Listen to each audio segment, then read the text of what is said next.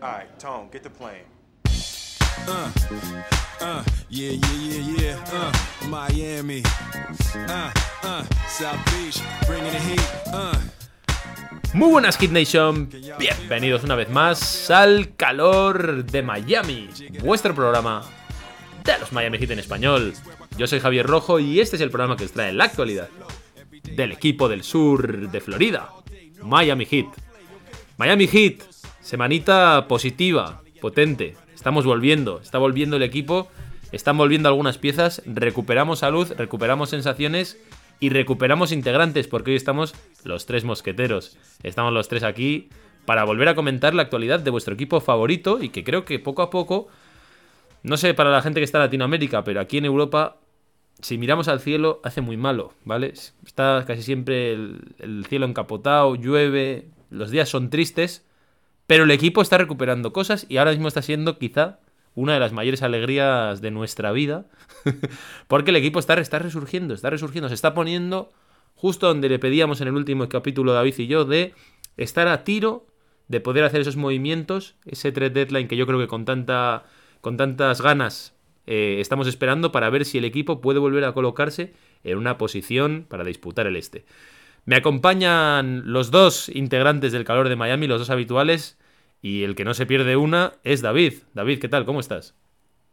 Muy buenas, pues muy bien, muy contento de estar aquí los tres de nuevo, ¿no? Los tres mosqueteros que decías y, y nada, con muchísimas ganas de comentar la actualidad y, esta bonita época, ¿no? Que hablábamos, que era el, el trade deadline, que siempre nos deja, pues eso, muchos humores, mucha, muchas noticias y muchas cositas que comentar, o sea que con muchas ganas, aquí estamos otra vez. Muy bien, y aquí tenemos también a nuestro tercer integrante de los mosqueteros, ¿eh? ¿Cómo estás, Pedro? ¿Cuánto tiempo? ¿Te han pitado las orejas en el calor de Miami? ¿Eh? ¿Te han pitado las orejas aquí en el calor de Miami? Ah, ya sabes que estoy acostumbrado. Esto. Bueno, os cuento una cosa, que es que eh, generalmente, según la cultura europea, eh, te pitan las orejas cuando hablan de ti, pero en los, los, japoneses estornudan. Cada vez que alguien habla de ellos, estornudan. Ojito el dato, ¿eh? Ojo el dato. O sea, se supone, o sea, se supone que, que, un japonés estornuda cuando alguien está hablando mal de él, aunque él no lo sepa.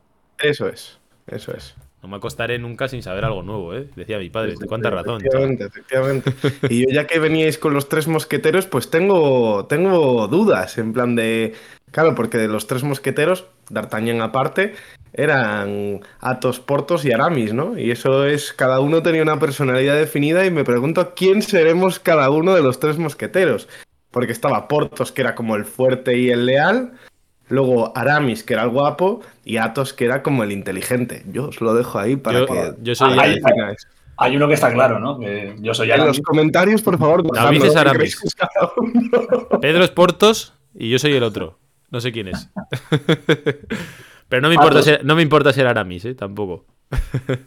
Aramis está Portos cogido. está claro que es Pedro.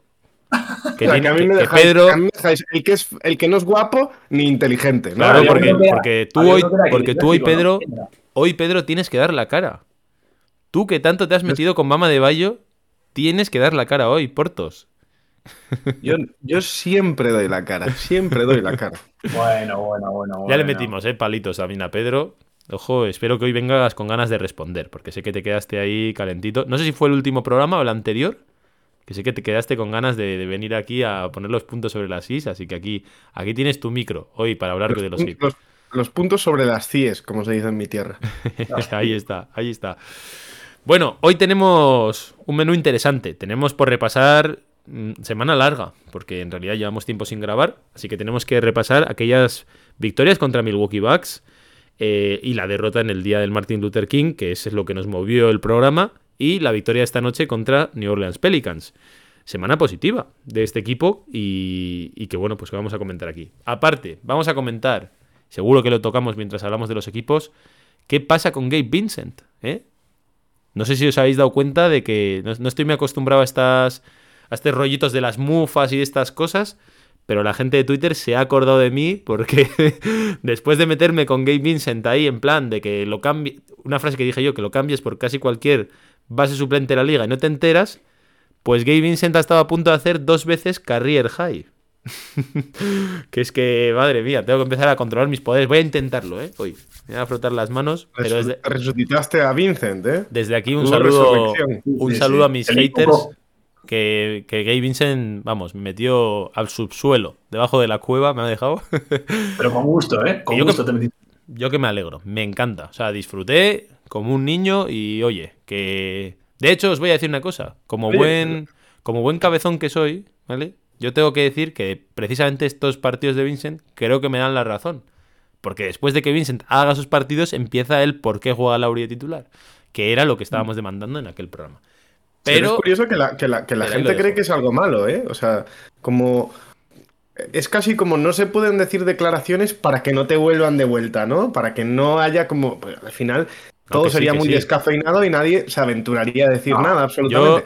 Pero al revés, o sea, yo creo que esto es importante, y no, y es importante que se sepa que es que aquí todos somos del mismo equipo y todos nos alegramos No, del no, éxito Pedro, yo tengo un jugadores. mensaje. Yo tengo un mensaje. Ver, Sacadme más, buscadme las cosquillas. Estoy, os estoy esperando de uno en uno. Te lo digo- abrazar- Te lo hay que digo a abrazar ti. la cultura- hay que abrazar la cultura de los zascas, tío. Pues sí, pues tú Claro. vas a decir cosas y te va a volver, pero ahí está lo bonito. O sea, que Te, abrazar- estoy observando, Berryman. Me da que. me Desde- da que- desde Guayaquil, que Javi- te estoy Javi observando. Esportos, ¿eh? Sé, Javi Esportos seguro. sé que estás esperando por ahí a ver qué digo hoy, pero no te preocupes que yo vengo aquí a dar la cara. No te preocupes. ¿eh? Y no me arrepiento de lo que dije de Gate Vincent. Cuidado. También Vamos lo hemos, a hablar también de lo eso. hemos dicho, también lo hemos dicho varias veces, ¿no? Y yo creo que está bien y es un acto de madurez que, que conforme tienes nueva información, cambies también de parecer. Eso es. Oye, es te estás de- esforzando por ser. el- ¿Cómo era el que era Soy inteligente? muy, soy muy polite, tío. Soy ¿Eh? ¿Cómo era el que era inteligente de los de los Atos, Eh? ¿no? Era Atos, Atos. Pues te estás esforzando en ser Atos, ¿eh? Ver, estoy intentando cambiar mi rol para que los comentarios no me dejen que soy portos todo el rato.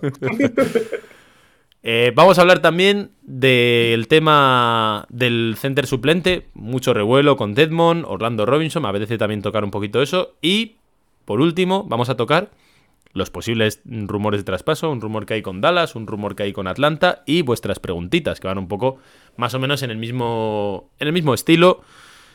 De hecho, bueno, estamos acercándonos ya al trade deadline, 9 de febrero, para que os lo apuntéis todos. Vamos a sopesar el hacer un Twitch ese día, vamos a sopesarlo, ¿eh? A ver si, si se puede hacer.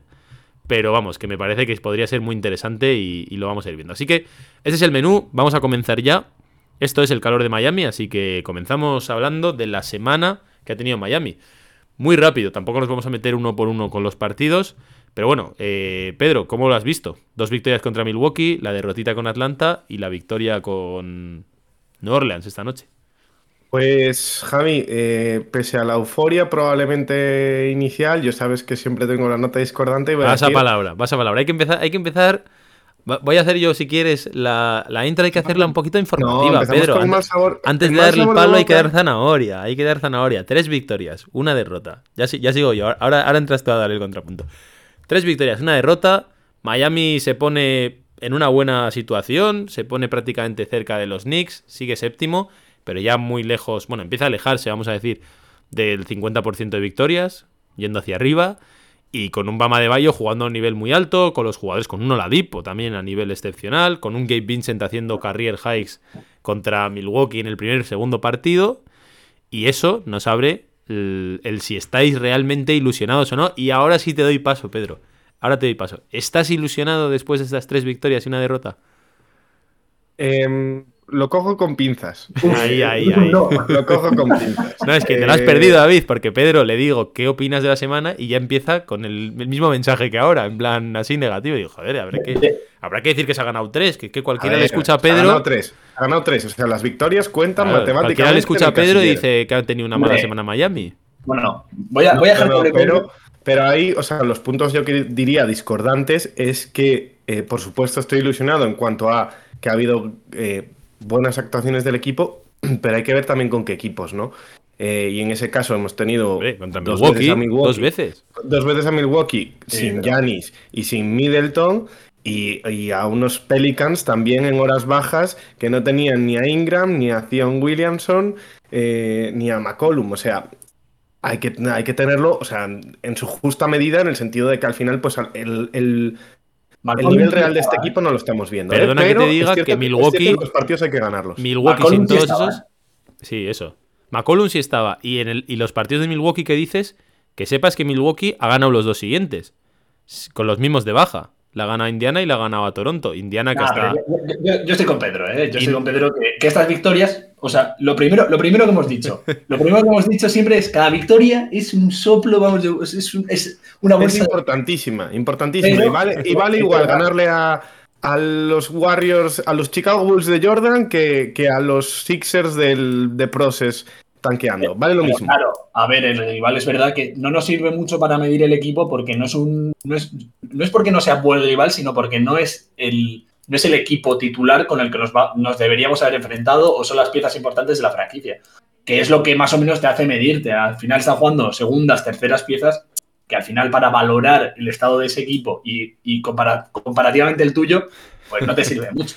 Que aquí viene la gente a informarse, que tiene ganas de escuchar cosas de Miami, que ha ganado tres partidos, ha perdido uno, y les queréis embajonar antes de empezar el programa. hombre, no. Se han ganado No, tres partidos, se ha ganado dos a Milwaukee, que no es tan fácil como parece, y de hecho. Miami lo ha hecho parecer fácil porque le ha ganado los dos siguientes a Indiana, que tiene prácticamente el mismo récord que Miami, y a Toronto, que venía de ganarle a los Knicks, que están por encima de Miami. O sea, tampoco le quitaría tanto mérito a unos Bucks que, evidentemente, sin Giannis es un equipo diferente, pero no deja de ser un equipo competitivo, duro, rocoso, Sí. y que, de hecho, estos mismos hits podían haber perdido hace unos meses alguno de los dos partidos o los dos.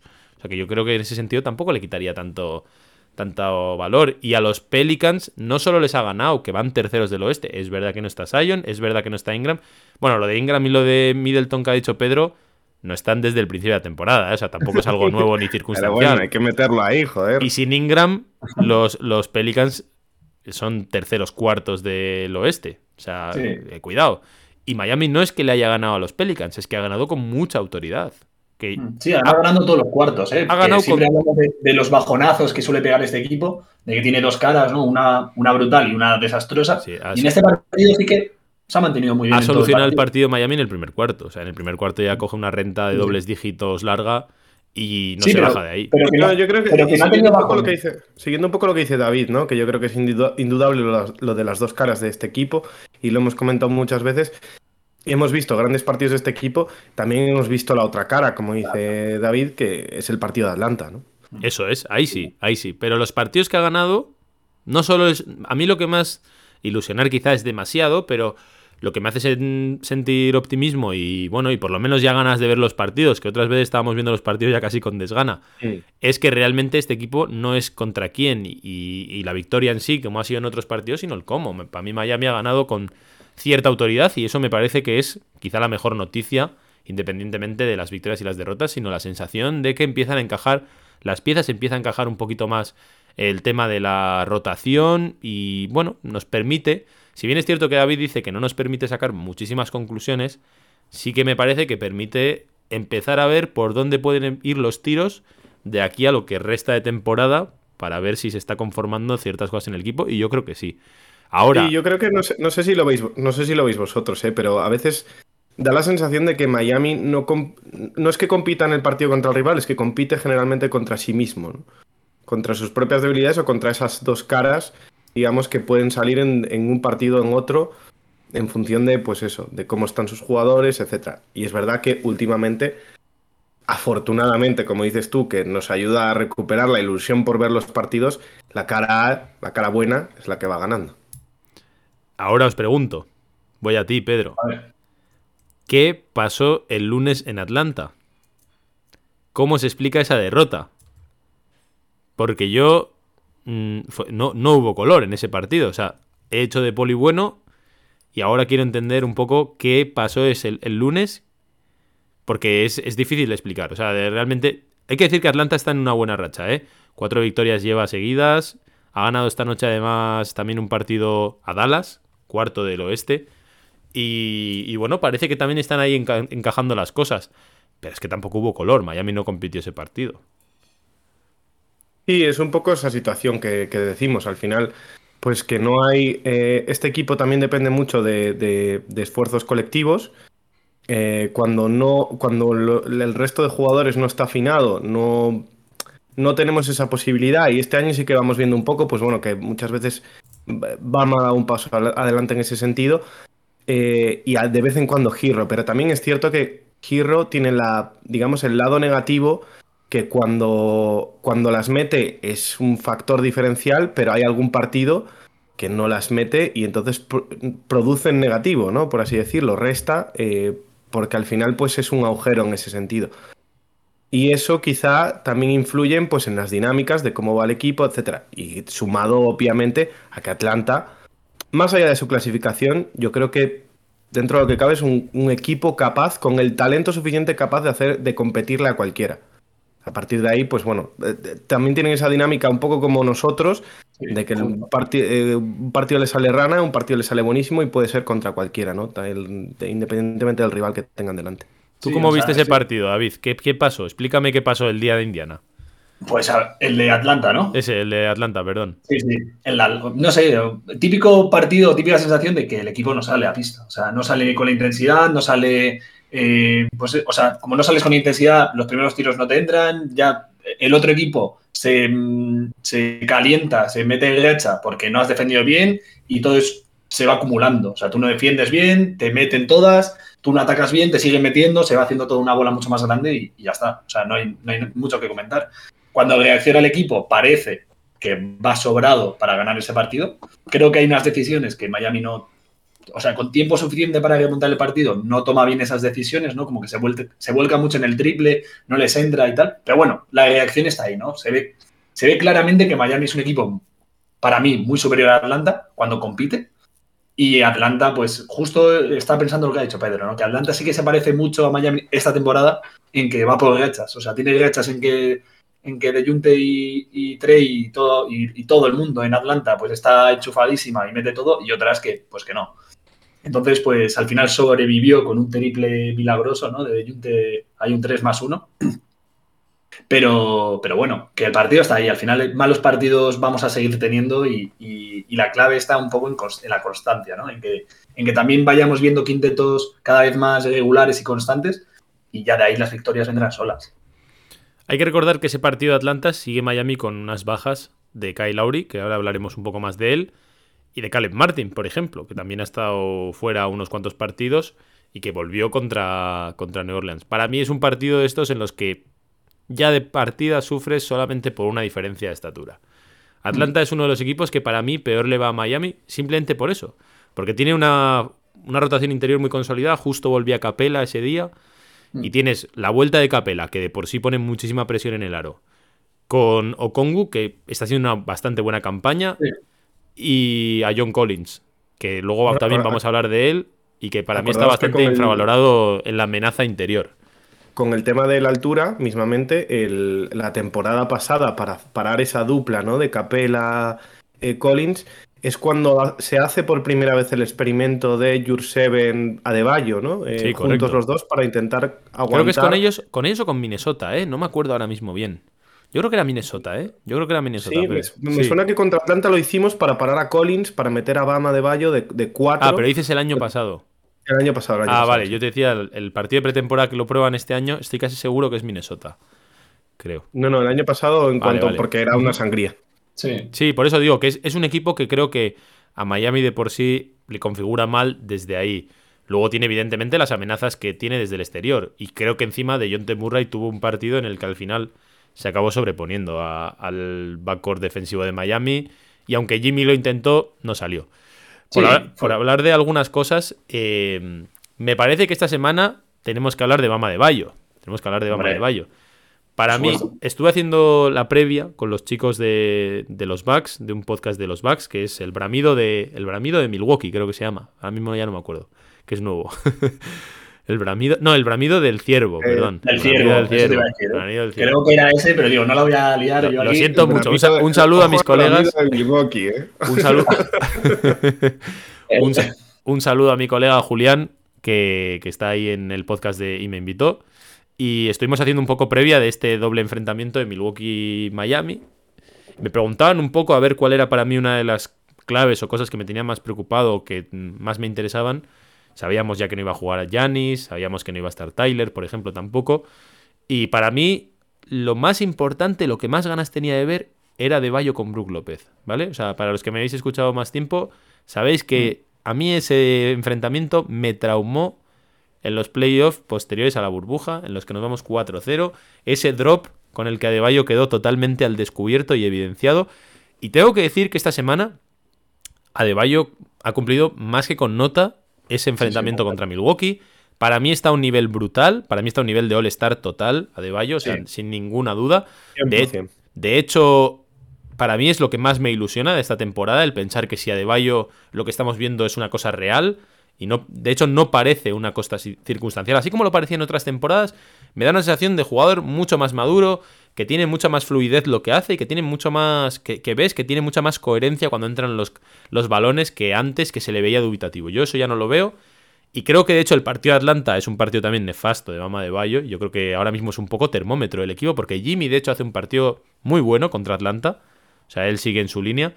Y creo que ahora mismo, poco a poco, ese Bama de Bayo líder, ese Bama de Bayo, no sé si decir segunda espada, pero sí que marca mucho lo que es este equipo. Yo creo que esta semana, sobre todo, porque también ha jugado, ha hecho un partido brutal contra New Orleans Pelicans, contra nada más y nada menos que Jonas Balanchunas, un perfil muy parecido al de Brook López. Y creo que Bama de Bayo, o sea, de verdad que me quito el sombrero porque si hay algo ilusionante este año o en esta fase de la temporada, sin ninguna duda, Bam Bayo. Pedro, da la cara. No, me surge una pregunta de todo esto y es eh, ¿De quién habla, o sea, de quién habla bien esto, no? Eh, del gran un gran partido de Jimmy, un mal partido de Bayo o un partido de los que nos tienen habituados ahora esta temporada, que es un gran partido de Bayo, especialmente en anotación, y Jimmy, pues quizá más de forma secundaria, ¿no? Eh, ¿De quién habla bien eso en cuanto a eh, si hay un gran partido de Bayo y un partido de Jimmy mediocre, gana el equipo? O, viceversa, ¿no? Yo creo que por un lado habla muy bien de Jimmy como, como jugador, quizá como estrella, em, digamos, solidaria, ¿no? De la NBA, como el, como jugador solidario que es, de, digamos, jugadas en la sombra, no necesidad de protagonismo.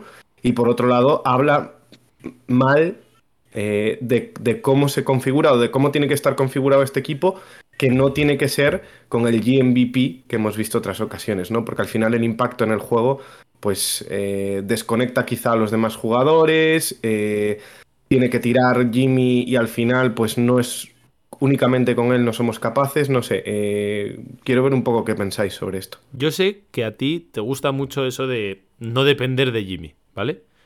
Pero yo la sensación que tengo, y no lo he querido decir muy alto antes, pero ya me la has puesto a huevo y digo, no, no puedo dejar pasar esta oportunidad.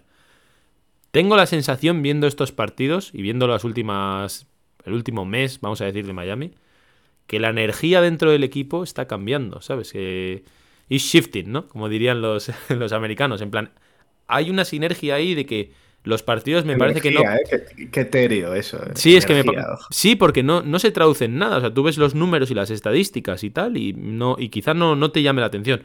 Pero viendo el partido me da una sensación de que cada vez pasa más por BAM y cada vez pasa menos por Jimmy. O sea, Jimmy tiene partidos como el de Atlanta de estar increíble y aún así parecer que él está haciendo su partido en el buen sentido, ¿eh? porque no es para nada culpa suya, pero que no, se contagia el equipo de lo que hace Jimmy. En cambio, de lo que hace Bama de Bayo para bien y para mal, y en este caso para bien fundamentalmente, aunque nos hayamos enfocado en la derrota, es que realmente Adebayo está siendo mucho más el termómetro y creo, no, sé de qué habla eso. O sea, yo no sé si eso es una acción directa de Jimmy, no lo creo, sinceramente. No creo que Jimmy sea tan, tan solidario como para decir, toma, te dejo que hagas tú lo que quieras. Pero sí me da la sensación de que ahí sí que se está abriendo un nuevo frente en el que Adebayo se está erigiendo como, como, líder. como líder, incluso de primera, de primera espada, vamos a decir. No, no sé si tanto a nivel de por dónde pasan los balones y tal, pero sí a nivel de termómetro, ¿no? De saber por dónde va este equipo. Me da una sensación ahí de que Adebayo eh, está dando un paso adelante y el equipo está sabiéndolo, o sea, lo está notando. Sí, para mí además, la, o sea, lo que te marca la capacidad de reacción de este equipo es, Jimmy Butler. O sea, si, un, si yo qué sé, imagino cualquier partido como en la Atlanta, ¿no? Que las cosas no funcionan, mm, Bam no está del todo acertado, Tyler, quien sea. El, eh, para mí, el que tiene esa capacidad de reacción, que a veces, bueno, luego lo comentaré lo que iba a decir ahora, porque luego saldrá el, eh, el tema, es que el que tiene esa capacidad de reacción es Jimmy Butler. Yo no me imagino a día de hoy que puede ser una de las grandes carencias de Bama de Bayo, que tenga esa, capacidad de reacción, ¿no? De que aunque las cosas no le estén saliendo, tenga la, la, fortaleza y la confianza para darle la vuelta en un mismo partido. Eso lo, lo veo un poco complicado en BAM. Y sí en Jimmy. Pero claro, para mí lo que te da la constancia del equipo, el, la solidez eh, durante todo el partido y que te haga, te permita ganar los partidos de forma continua es BAM. O sea, si BAM está bien, vas a tener una racha de victorias o, un de victorias muy grande. Que para mí depende más de BAM que de Jimmy. Jimmy sí que te marca como ese diferencial, ¿no? Ese, necesitas a Jimmy en X circunstancias, Jimmy lo va a hacer. O Jimmy es capaz de hacerlo. No lo va a hacer el 100% de las veces. Pero sí que me parece que e, ese diferencial está en Jimmy. Lo que está la constancia está en BAM, para mí. Entonces, si BAM está bien, mmm, todo lo demás va a llegar. O sea, yo que sé, ayer haciendo un partido bueno, pero normalito, de estos que nos gustan a, a nosotros de Jimmy Butler, ¿no? 18 puntos, 7 asistencias como si nada, ¿eh? O sea, nadie se acuerda Sí, de que sí. ha hecho 7 asistencias. Para nada. Lo hace fácil. Ahí está la clave, ¿no? Que no tenga que meter 30 puntos Jimmy Butler por partido para que el equipo salga fácil, victorioso. Porque al final, si todos están enchufados, los triples eh, eh, entran. Y mira que Tyler Hero ayer hace 0 de 7, creo, en triples. Otro partido malo, ¿eh? Porque el de Atlanta fue terrorífico también. Sí, pero mira, de Tyler también me gustaría matizar que, joder, eh, aunque tenga, aunque estés en súper. Eh, aunque esté muy mal en, En el mala triple, dinámica. En una mala dinámica desde el triple, desde de, de dos, suele ser un jugador totalmente diferente. O sea, suele estar muy acertado en canastas de dos, en esas bombitas, en esos tiros de media distancia. Pero no sé qué le pasa en el triple, que hay días que está enchufadísimo o días que no le entra nada. Pero ese tirito de dos que él tiene, que si lo. Si se forzase más a tirar desde ahí, le podría salvar esos partidos. En vez de obcecarse en el triple, si opta por, oye, mira, pues no estoy teniendo el, día, el día del triple y me dedico a hacer mis canastitas de dos, hace partidos muy aceptables de cara ofensiva. El defensivo ya lo, habla, lo hablamos más. Pero, pero bueno. A mí me parece Me con Tyler. me- Bueno, me- di, Pedro, di. No, bueno, y termino con Adebayo, ¿eh? que me gusta, me gusta que, que el equipo se, o sea, se siga la estela y se suba al carro de, de Adebayo, que lo noten y sobre todo también que, que Adebayo se lo crea, que es importante, que ya sabemos las dificultades de confianza que ha tenido en el pasado y que un poco pues al final tenga esa, esa sensación de soy un líder más y creo que es sano ¿eh? en cuanto a, a dinámicas de equipo, etcétera, a, a no depender exclusivamente de un solo jugador, a tener varios líderes dentro del equipo y que puedan ir no des- alternándose, porque al final permite no desgastarse, ¿no? no, no, no y, descargar un poco presión entre, entre los diferentes, ¿no? No que sea todo recae sobre mí, soy yo, etcétera. Yo Creo con, que es, es positivo para el equipo. Yo con el tema de Bayo, de hecho también quería matizar, pero iba a hablar de Tyler, pero sigo con Adebayo. Yo no estoy tan de acuerdo en lo que ha dicho David con el tema de que Jimmy marque la diferencia y Bam sea el constante. A mí ahora mismo me da la sensación contraria. O sea, no, no sé si Jimmy es constante o no, pero sí me da la sensación de que la diferencia la está marcando Adebayo, ¿sabes? En plan, cuando él está bien, el equipo está ganando, cuando él está mal, el equipo está perdiendo. O sea, para mí está siendo la gran diferencia. De todos modos, a nivel eh, no sé si de decir de psicología de grupos o no sé cómo catalogarlo. Esta temporada me parece que está siendo muy paradójica para Miami en, en, un sentido malo y en un sentido bueno. Lo malo evidentemente es el récord y las sensaciones y todo lo que hemos hablado hasta ahora. Pero ese tipo de oportunidades, ese tipo de crisis, me parece que también hacen que haya que tengan que aparecer dentro del grupo situaciones donde el bueno, pues tenga que salir otro tipo de cosas que hagan resiliente a este equipo y sigan para arriba. Una de las situaciones que ha tenido que afrontar este equipo este año es que Jimmy sigue perdiéndose partidos.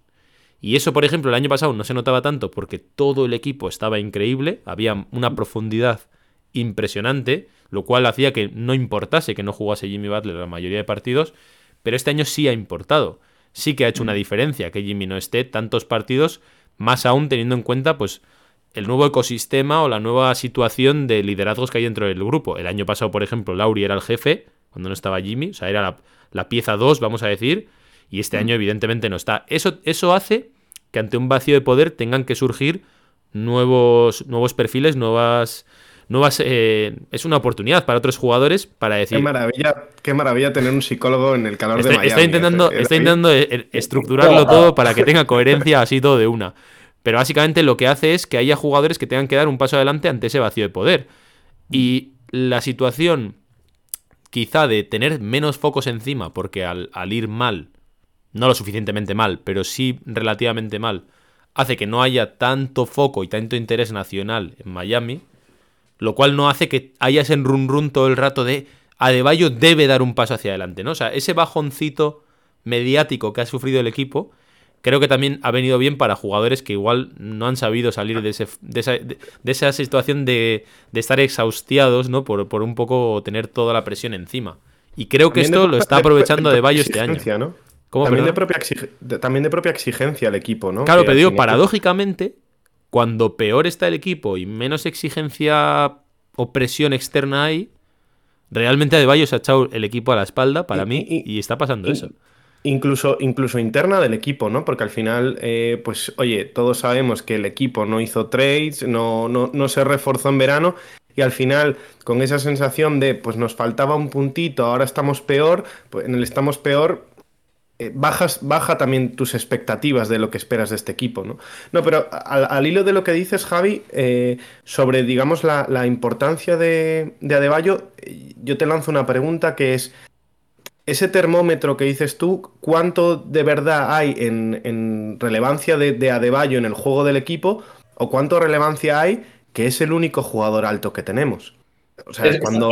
es- Estaba pensando justamente en eso. Y, y- y- y- y me viene a la, a la cabeza una comparación con Karim Benzema, ¿no? En el mundo del fútbol.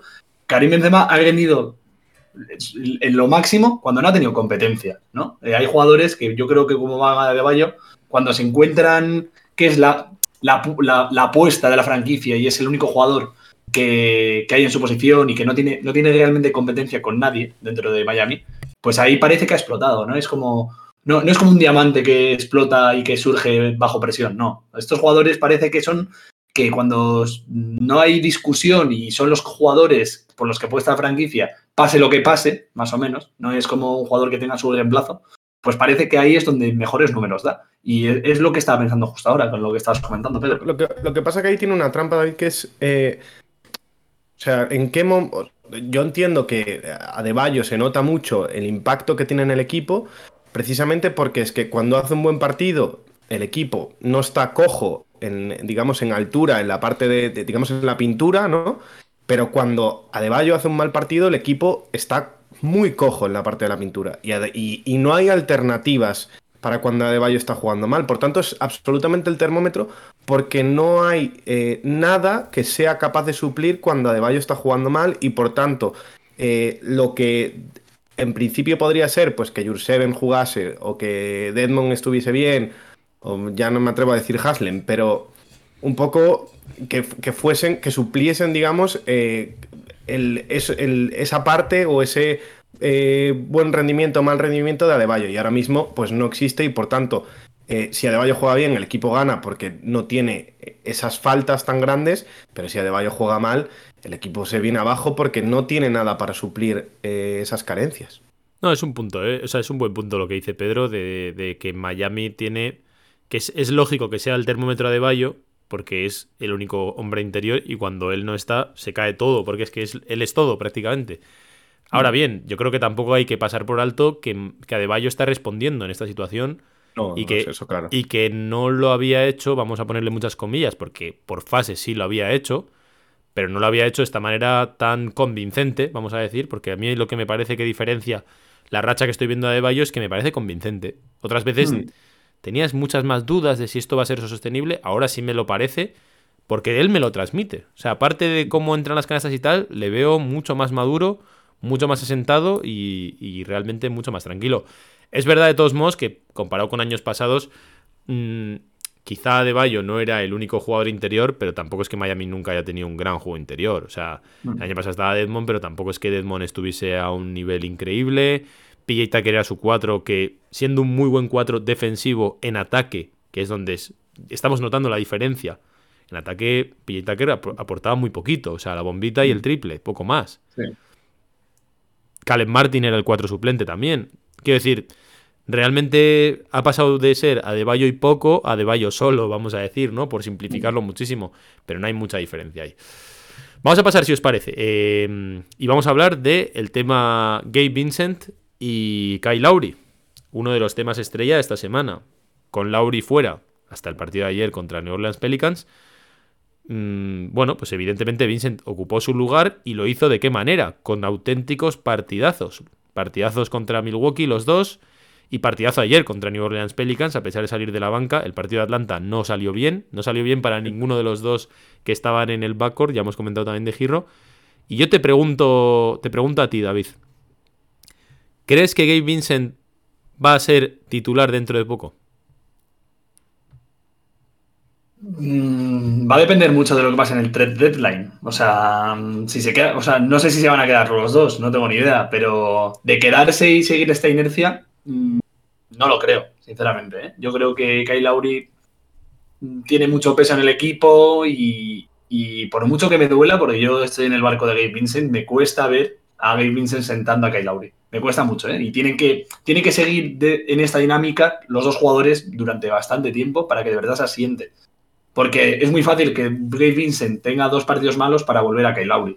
Y si haces ese cambio y le das el timón a Gabe Vincent y sientas a Kyle Lowry, que eso es un evento, es, un evento en la franquicia, o sería un evento en cualquier franquicia, eh, pues lo tienes que hacer de verdad, sin echar la, la, vista atrás y sin arrepentimientos a corto plazo.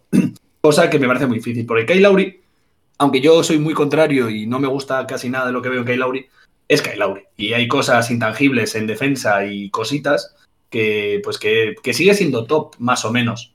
Y yo, y yo estoy muy en contra de lo que estoy diciendo, ¿eh? porque yo soy muy de Gabe Vincent. Pero en la cabeza de Expo y en la cabeza de cualquier coach, yo creo, sería muy difícil hacer ese cambio.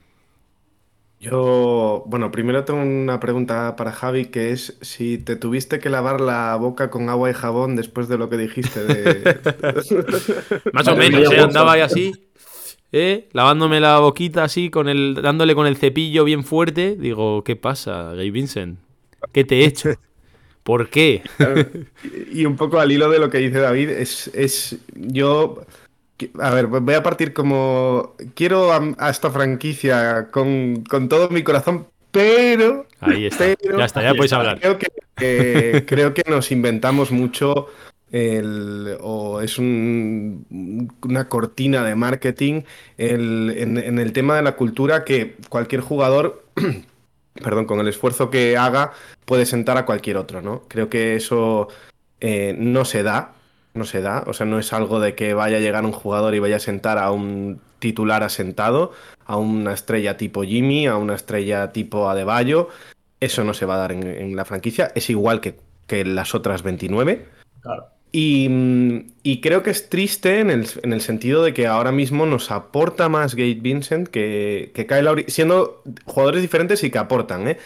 Pero a nivel estadístico, y estas estadísticas también hay que cogerlas con pinzas, ¿no? Había, eh, creo que el récord de Miami eran 17-19 con Lowry, eh, esto hace unos partidos, ¿eh? Y 7-1 sin él que en el fondo al final eh, es devastador. O sea, te dice mucho de cómo, de cómo está el equipo, de cómo encaja Lauri y de, las sinergias que hay. Y yo creo que eso eh, no lo vamos a ver, y insisto, y yo creo que ahora lo tocaremos un poco en el tema del deadline. Eh, yo no veo o no creo que Miami deba, deba mover a Lauri por sin más, o sea, por, por intentar deshacerse de él, ¿no? lo dejo ahí y si queréis luego lo, lo volvemos a tocar. Yo, yo he hecho esta pregunta conscientemente de si creéis y no si queréis. Ya, queréis, ya sé que queréis. Este es otro punto. Ahora. No, eh, eh, lo creo, eh, no lo creo. yo creo que ya lo he dicho con esto. Hay, hay, pesos pesados que no, que no se van a mover. Pues mira, yo voy a. Por, por, darle un poco de color al programa, yo le voy a, voy a dar una lanza un poco en contra, de decir. Es cierto que es una situación muy difícil, ¿vale? Y que les pasa a todas las franquicias, no solamente a Miami. El hecho de que tienes un jugador como Kyle Lowry con su estatus, con su contrato y tal, amigo de Jimmy, padrino, ¿no? Jimmy de, de, mm. de, Lauri, de la hija de Lauri, el hijo de Lauri, no sé, no sé exactamente. Eh, y claro, son situaciones muy difíciles de abordar. Por un jugador, además, eh, con un contrato bajísimo, básicamente un mínimo, eh, que, puede que no, no, siga en la franquicia, o sea, puede que tú des ese salto de poner a Gabe Vincent de titular y que luego salga traspasado o no renueve o vete a saber qué pasa, por lo tanto, es una situación muy complicada. Y, añadido, Javi, un segundo, te añado una cosa más y con mucho peso, o sea, quizá no tanto peso en el juego, pero el peso del liderazgo de Lauri sí, sí. sí está, o sea, como veterano, ¿no? Como gran veterano del equipo.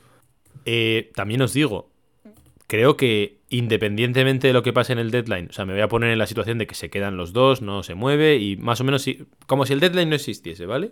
Porque no podemos saber qué va a pasar después del deadline. Si esto siguiese así, creo que, igual que pasó con Duncan Robinson el año pasado, llegará algún momento de abordar esto. ¿Vale? O sea, es verdad que el año pasado lo de Duncan Robinson se precipita por una racha, por una crisis evidente, eh, no sé si situacional, puntual, una cosa muy rara, pero muy evidente con esa discusión acalorada entre Jimmy Butler y Spoelstra, pero sí que se evidenciaba ahí un toca mover ciertas piezas, ciertas fichas, porque yo no sé, esto ya es una es hipotetizar, pero yo no sé de hecho si incluso esa crisis se genera por ese desgaste de ver cómo este jugador está de titular. Yo creo que si sigue así esta tendencia y Vincent sigue, no me hace falta que esté a esos, a esos niveles de career high, ¿vale? Berryman no me hace falta.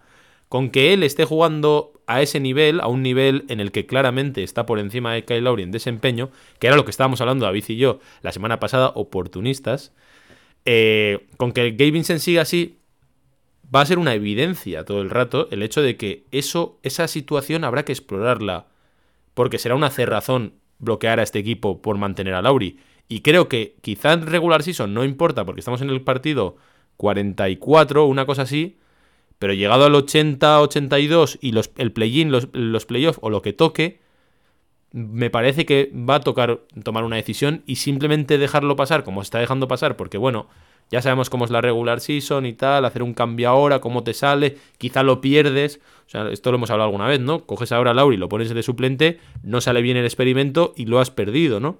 Eso lo entiendo.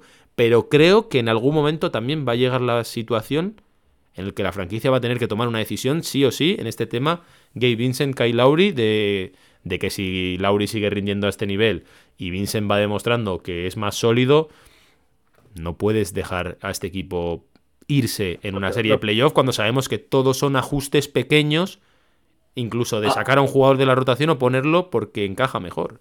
Lo que pasa que la comparativa que haces creo que es mucho más extrema, ¿no? Y yo creo que la situación de Duncan Robinson el año pasado y cuando se le, o sea, se mueve a un lado a Duncan Robinson. Yo me refiero más, Pedro, no tanto evidentemente a sacarlo de la rotación así en plan extremo total, sino que son situaciones que al final hay que abordarla. O sea, que cuando llegas a los playoffs, en general, nos lo demostró el año pasado este equipo, lo toca todo para que esté en las mejores posiciones. O sea, tú no puedes estar especulando como ahora. Ahora están especulando.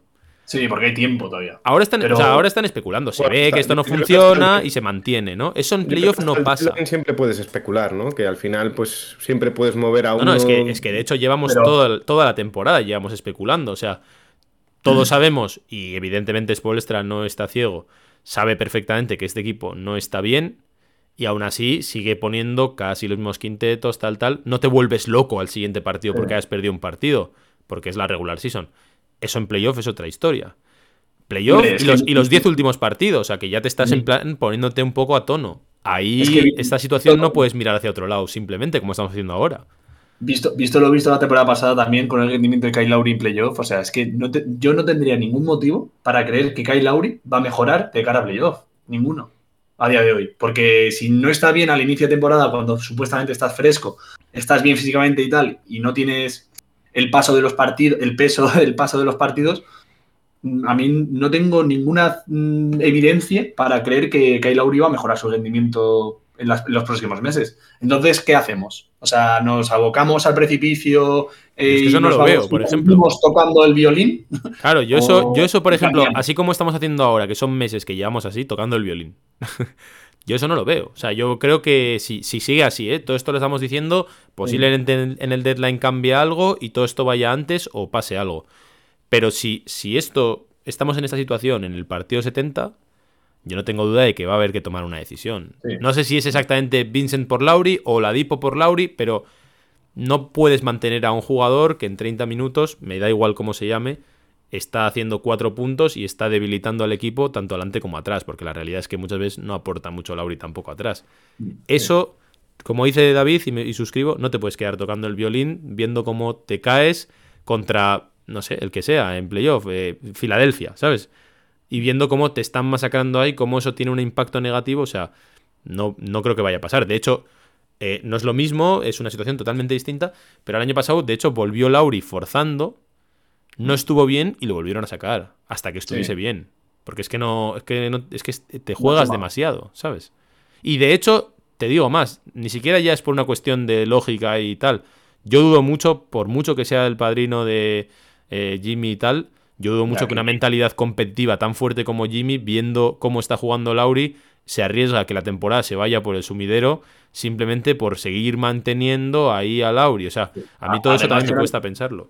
No, no le quedan muchas temporadas a Jimmy, ¿eh? Tampoco. O sea, Pero bueno. ya- yo creo que está apurando al máximo sus opciones y va a querer, por encima de todo, competir y ganar. Eso es lo que, eso es lo que en principio debería ser. Vamos a ver qué pasa. Yo, yo creo. Igual me equivoco, ¿eh, Pedro? Te veo así un poco. No, es que, jo- a ver, es que es una relación fuerte. O sea, no es que sean amigos como, por poner un ejemplo, Dragic y, y Butler, ¿no? Que al final eran amigos de que coincidieron en ese momento y tal. Es que es una relación de muy largo plazo, son amigos hasta un nivel de grandes amigos para que sea el padrino de su hija. Entonces, Pero eso me da más motivos para que Jimmy tenga la confianza para decirle, mira, Kai, o sea, somos muy colegas, pero eh, no estamos, no, no estás al nivel, tío. O sea, si, si no tuviesen tanta relación, me costaría más, de hecho.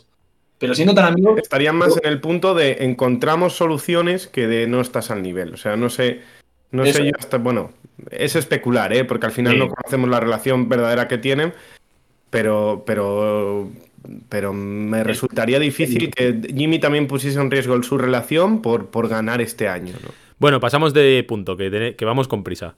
Eh, Vamos, vamos. Interrumpimos así, lo- como si fuese la radio esto. Eh, tema anuncio de nuestro patrocinador. Desmond Orlando Robinson. Parece que ya hay, ahí sí que el sorpaso empieza a ser cada vez más evidente. Y bueno, no, no vamos a entrar mucho en el incidente de cuando tiró la pistola de los masajes a la pista. Que vamos, vaya tela. Pero, ¿tú crees que se está acabando ya definitivamente el tiempo de, de Desmond en Miami, Pedro? Yo creo que sí, y creo que además lo sabe. claro. Eh, y sabe además que probablemente estos partidos supongan, y de ahí entiendo el enfado eh, también, que, que estos partidos supongan eh, para él el escaparate de, de hacia dónde va, qué posibilidades tiene, eh, etcétera, etcétera. Y al final no debe ser fácil, ¿sabes? Eh, pues en, en el rol que tiene Deadmond, sabiendo además que, que el, eh, Miami lo firma como una de las posibles y casi única ¿no? moneda de cambio que tiene, junto a Caleb Martin, pues eh, ese concepto de, te está pasando un rookie undrafted en two-way mm, que al final está viendo cómo estás, eh, está doblando tu rendimiento. No debe ser, no debe ser nada sencillo, ¿eh? No debe ser nada sencillo porque además es un jugador que independientemente de que ahora le critiquemos, también ha hecho o ha cumplido su, su- su rol a la perfección en todos estos 100%. años. Sí, sí, sí, Sí, O sea, el paso de de Desmond por Miami creo que es más positivo que negativo, ¿eh?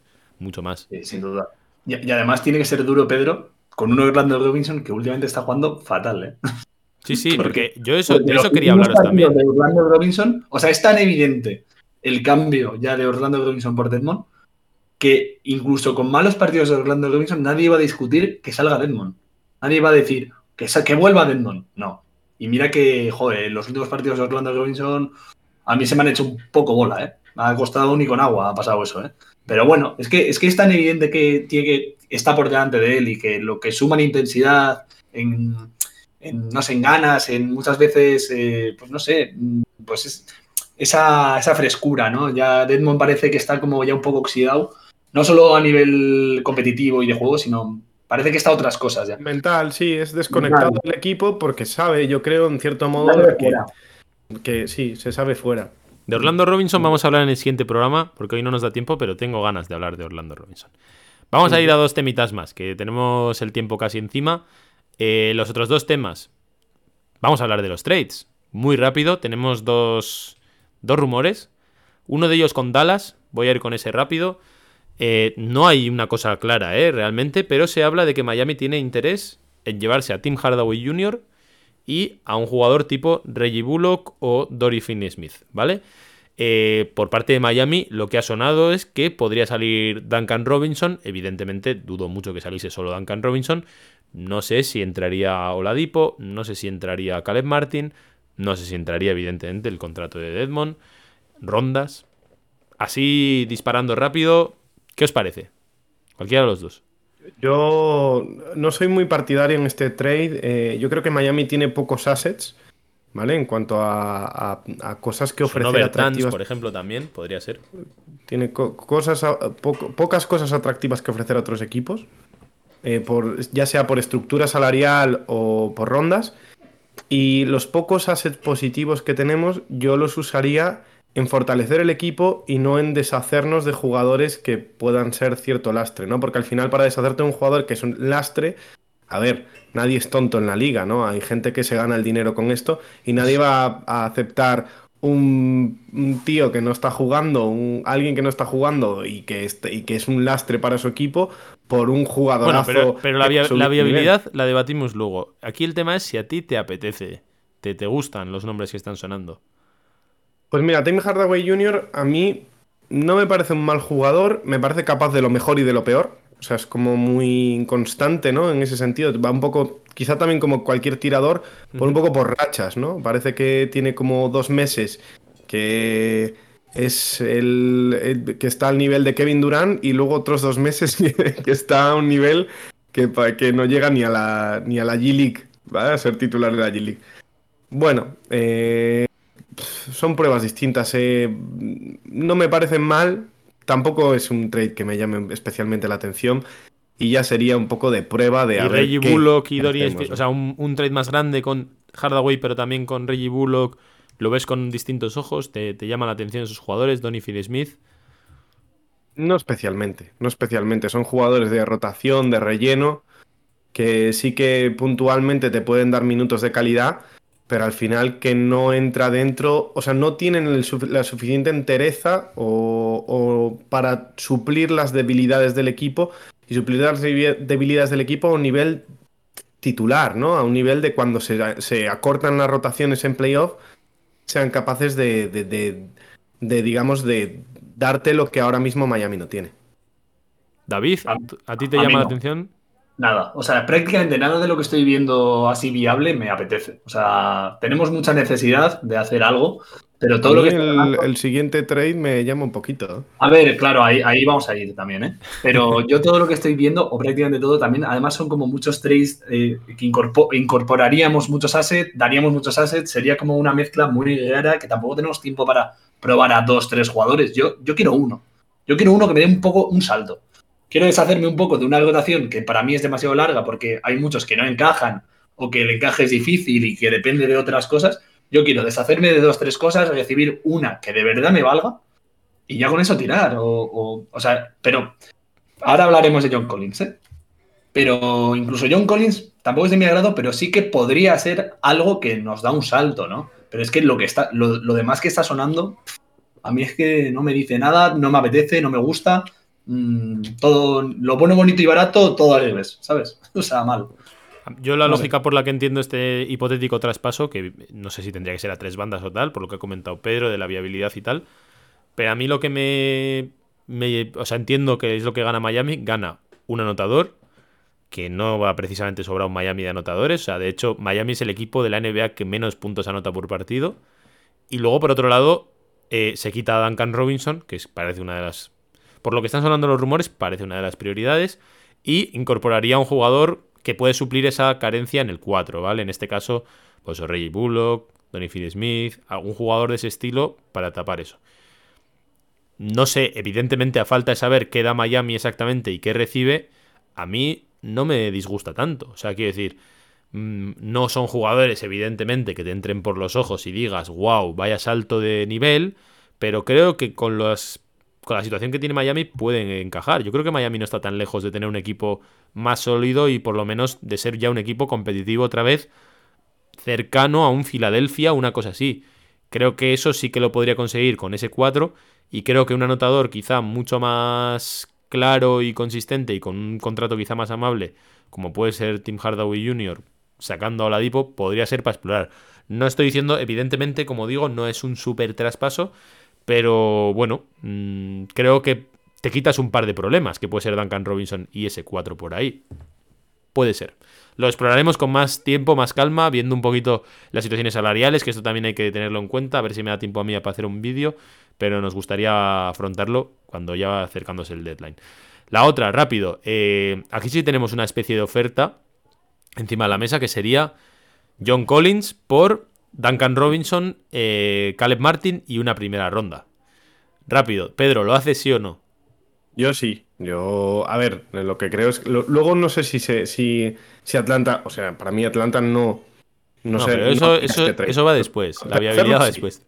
lo haces. Eso es. Hacerlo sí. Vale. Eh, David, ¿lo haces? ¿Sí o no? Sí, la primera ronda me molesta un poco, pero sí. Vale. Eh, bueno, ahora, si queréis mm, añadir un poco. Yo, yo lo hago de cabeza. Yo lo hago de cabeza. O sea, estoy ya ver, dentro de la Yo estoy dentro de la piscina. O sea, Nadie se lo ha pensado mucho. ¿eh? Yo estaba nadando, ¿sabes? Es total. Salto, salto sin agua. No, digo por si, que- por si- si queréis matizar algo de, de lo que os supone Sí. John Collins, las dudas que os deja, lo que os gusta, no sé. Claro, a mí, a mí el, el trade me gusta porque nos deshacemos de Duncan Robinson, que es un problema y un lastre hoy y- y a futuro. Y bueno, Caleb Martin me da mucha pena porque creo que es el asset con más valor. O sea, el, el asset que más valor tiene y obviamente es el que va a salir o tendría que salir, lógicamente. Y, mm, pero a mí John Collins personalmente no es mi jugador, no es mi estilo de jugador, ¿no? Por decirlo así, no es mi estilo.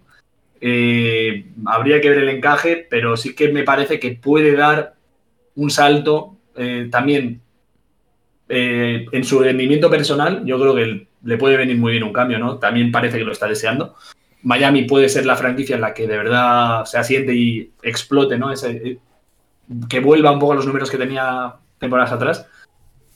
Y, y pueda. El encaje a mí, a mí me hace dudar, pero bueno, puede funcionar. Y es el salto que igual necesitamos, ¿no? Ese 4 así grande, fuerte, puede encajar. A mí Yo me sí. vale. Yo sí tiro de corazón duro de hielo de profe. Eh, os diré que nada de lo que damos me parece excesivamente potente.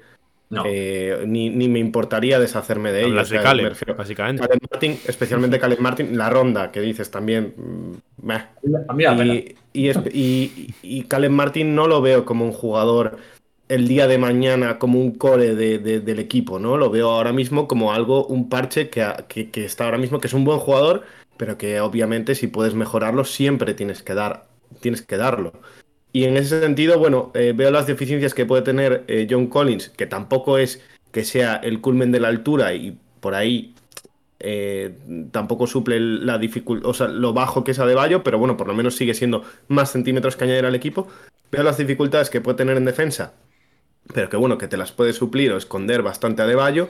Y por otro lado, veo que es un jugador que en ataque, pues bueno, tiene la capacidad probablemente de compenetrarse bien en el sentido de, pues es capaz de abrirse un poco, abrir el campo y tal, tiene buenos movimientos, no sé, y, y como dices tú, David, yo creo que es un jugador hastiado de su equipo, que probablemente, y ya hemos visto, visto muchos casos en la NBA, es el clásico jugador, ¿no? Que, que va a un equipo nuevo y a veces, Parece otro. eh, sí, parece otro, parece que recupera su vieja versión.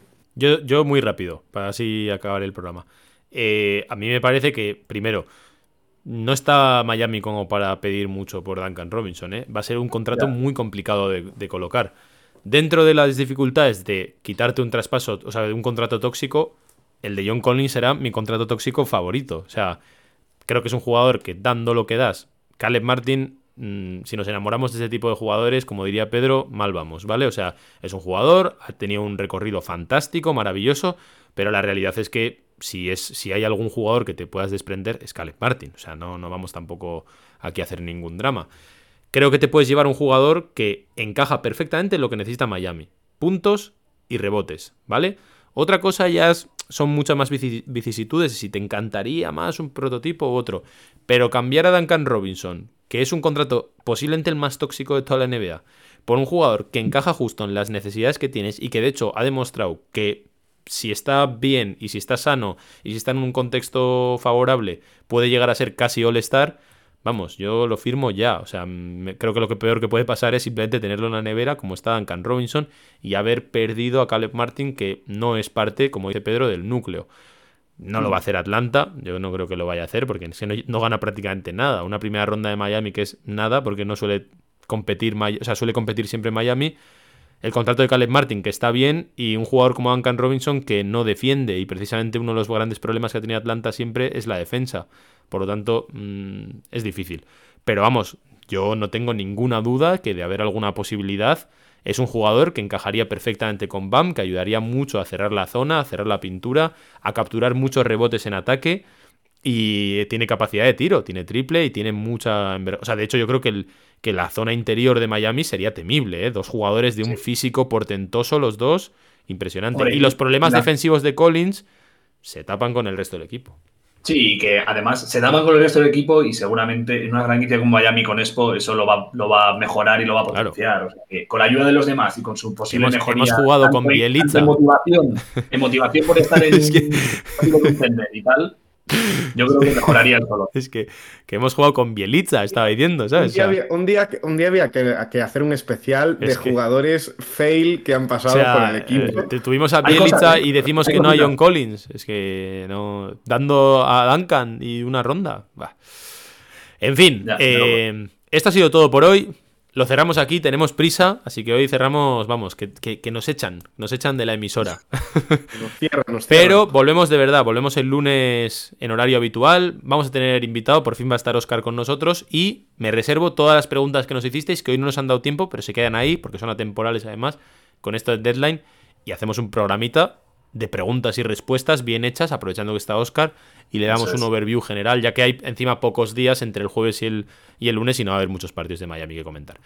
Muchas gracias Pedro, muchas gracias David, hemos cumplido el horario, nos vemos el lunes que viene en vuestra casa, el calor de Miami. Chao.